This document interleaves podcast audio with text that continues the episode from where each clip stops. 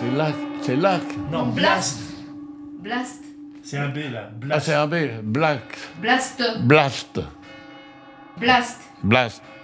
C'est bien, bien. C'est la, euh, la vie de Jean-Jean. La vie de Jean-Jean. La vie de Jean-Jean. La vie, oui, ça fait quand même beaucoup. euh, La vie, donc c'est un truc. euh, Enfin, comme tu veux.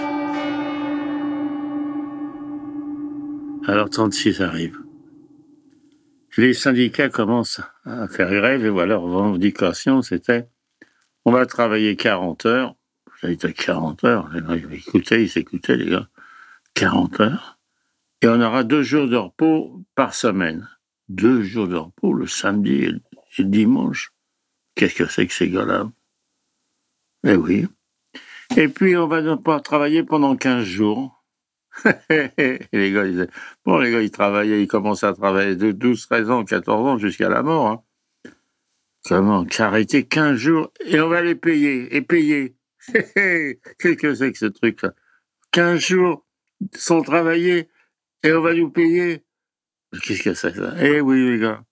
Eh oui. Les revendications sociales.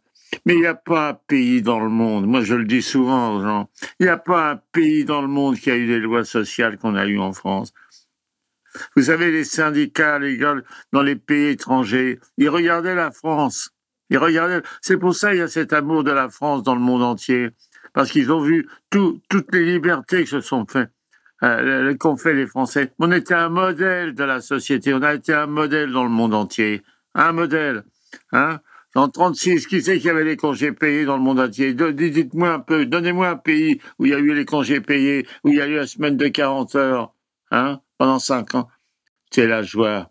Quand est arrivé 36, au Front populaire, quand le Front populaire après le il fallait voir la France. La France, elle était heureuse. La France, elle a jamais été aussi heureuse, jamais aussi heureuse qu'en 36. Je garde un souvenir inoubliable de 36. Il y avait le train de la Bastille qui venait à deux étages. Les Parisiens, ils arrivaient à Nogent. Ils descendaient la rue de chez Convert. Ils traversaient, ils descendaient sur les bords de Marne.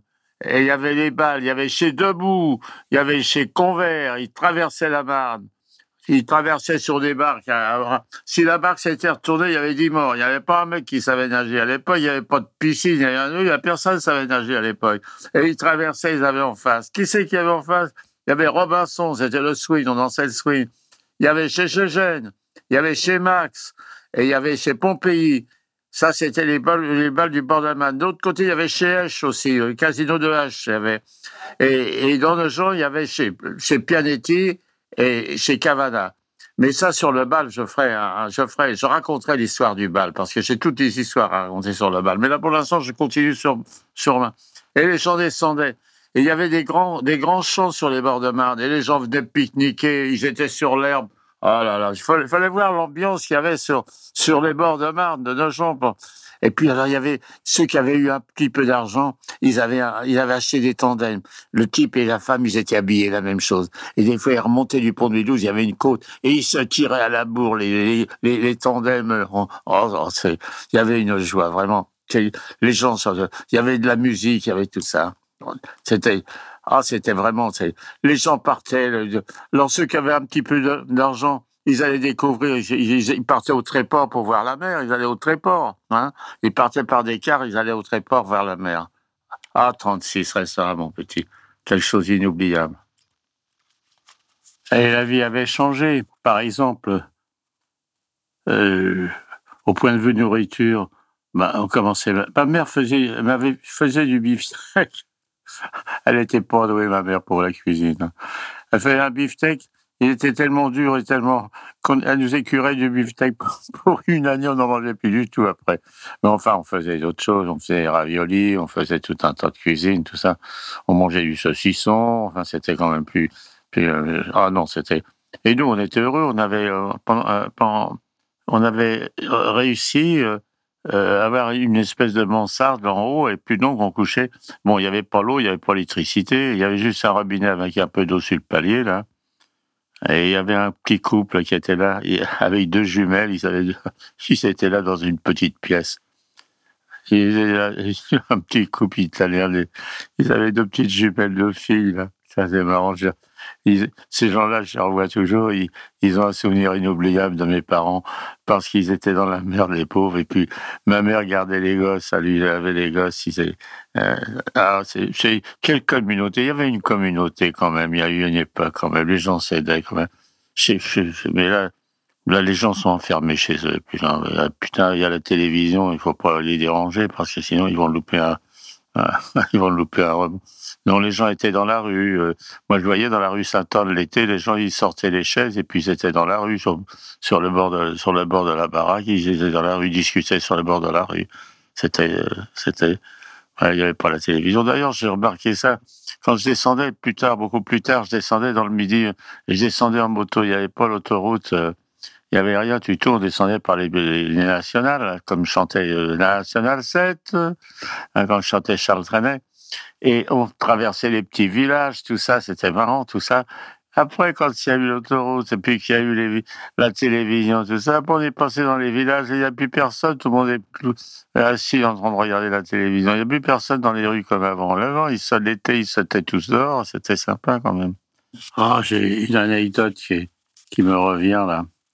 Bon, on avait des meilleurs moyens, donc après 36, on vivait bien, j'avais pu acheter à crédit, etc., etc.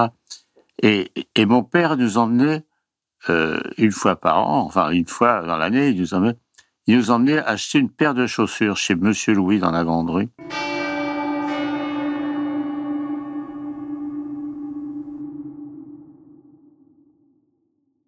Oh, c'était une catastrophe pour m'avoir acheté les chaussures. Oh, putain.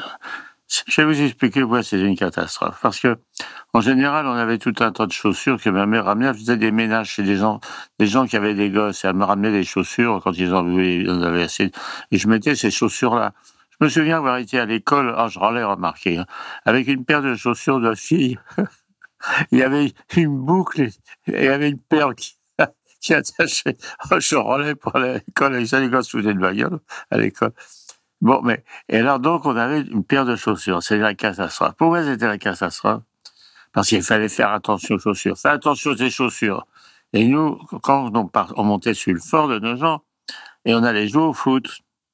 Alors, quand on arrivait avec les chaussures, les gars disaient, alors tu joues?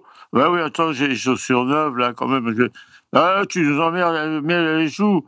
Alors, on pouvait pas rester au bord de, et on joue au foot avec. Alors, il te vous dire, quand il y avait un peu de boue, n'importe quoi, alors les, les, chaussures étaient toutes dégueulasses, mais on va se faire engueuler encore. Oh Alors on s'arrêtait au coin de la rue, il y avait des bouches d'égout à l'époque. C'est pas des bouches d'égout, il y avait des bouches sur les trottoirs, on ouvrait la bouche, on ouvrait le robinet, hop, il y avait de l'eau qui sortait.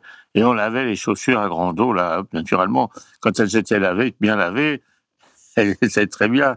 Mais une heure après, quand on rentrait qu'elles séchaient, elles étaient toutes blanches en se faisant gueuler. Oh là là, c'est godasse. Oh, c'est une catastrophe. C'était pas, hein, on faisait pas une affaire quand on nous achetait les chaussures. Hein. On préférait avoir les, chaussures. Oh, enfin, c'est assez drôle. Mon, mon, fils, un jour, il, va à l'école. J'habitais à HLR à l'époque. Et il criait, papa, envoie-moi des gants. Bien, je cherche sur une paire de chaussettes, et puis j'aimerais une paire de chaussettes. Il rentre, il dit, mais papa, je t'ai demandé des gants, il m'a envoyé des chaussettes. J'ai dit, mais t'avais froid aux mains. Eh ben, pourquoi t'as pas mis les chaussettes?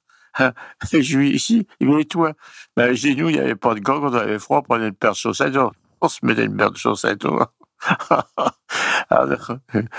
non, mais donc on a ramené toutes les affaires, c'était les affaires de, des, des, des, des, patronnes de, de, ma mère qui, qui, faisaient les ménages. Hein. Bon, ils donnaient des fringues, c'était les affaires des autres. Quoi. On n'avait pas les sous à l'époque pour pour acheter des affaires on avait acheté des affaires, euh, on avait acheté un petit costume justement après 36, c'est pour ça. C'était un petit costume à, à, à manches courtes, oh et il m'est arrivé une catastrophe. J'étais, on allait regarder un défilé à la place de la mairie. J'étais monté sur un, sur une, sur une grille et ma veste était, j'avais pas fait attention, elle était arrêtée sur le pic de la grille. Et quand j'ai sauté, crac, mon costume tout neuf, il avait été fendu dans le dos d'un bout à l'autre. Oh, c'était la catastrophe. Qu'est-ce que je vais faire rentrer avec mon costume? Alors, on a été. J'avais une tante, hein, Rosine, ma tante Rosine, qui était couturière un peu. J'étais la voir, je pleurais, elle me dit donne, et puis elle m'avait reprisé. Enfin, elle avait gardé la veste, et puis il peut pas le faire du, jour au lendemain. Et je suis rentré à la maison, ma mère dit, mais et, ta veste, où est ta veste? Ah, ben j'ai oublié chez Josine. Et puis elle m'avait retapé là, oh là, il était drame avec ses... On n'aimait pas, on n'aimait pas avoir les, on préférait avoir les vieilles affaires, on était tranquille, on pouvait faire ce qu'on voulait avec. Si vous avez aimé ce podcast, n'oubliez pas de nous mettre des étoiles ou de le partager autour de vous ou sur vos réseaux sociaux. Blast est un média indépendant et si tous nos contenus sont en libre accès, c'est grâce au soutien financier de nos blasters et de nos abonnés. Pour nous soutenir, faire un don unique ou mensuel, rendez-vous sur blast-info.fr. Partagez. Voilà. Et likez. Likez.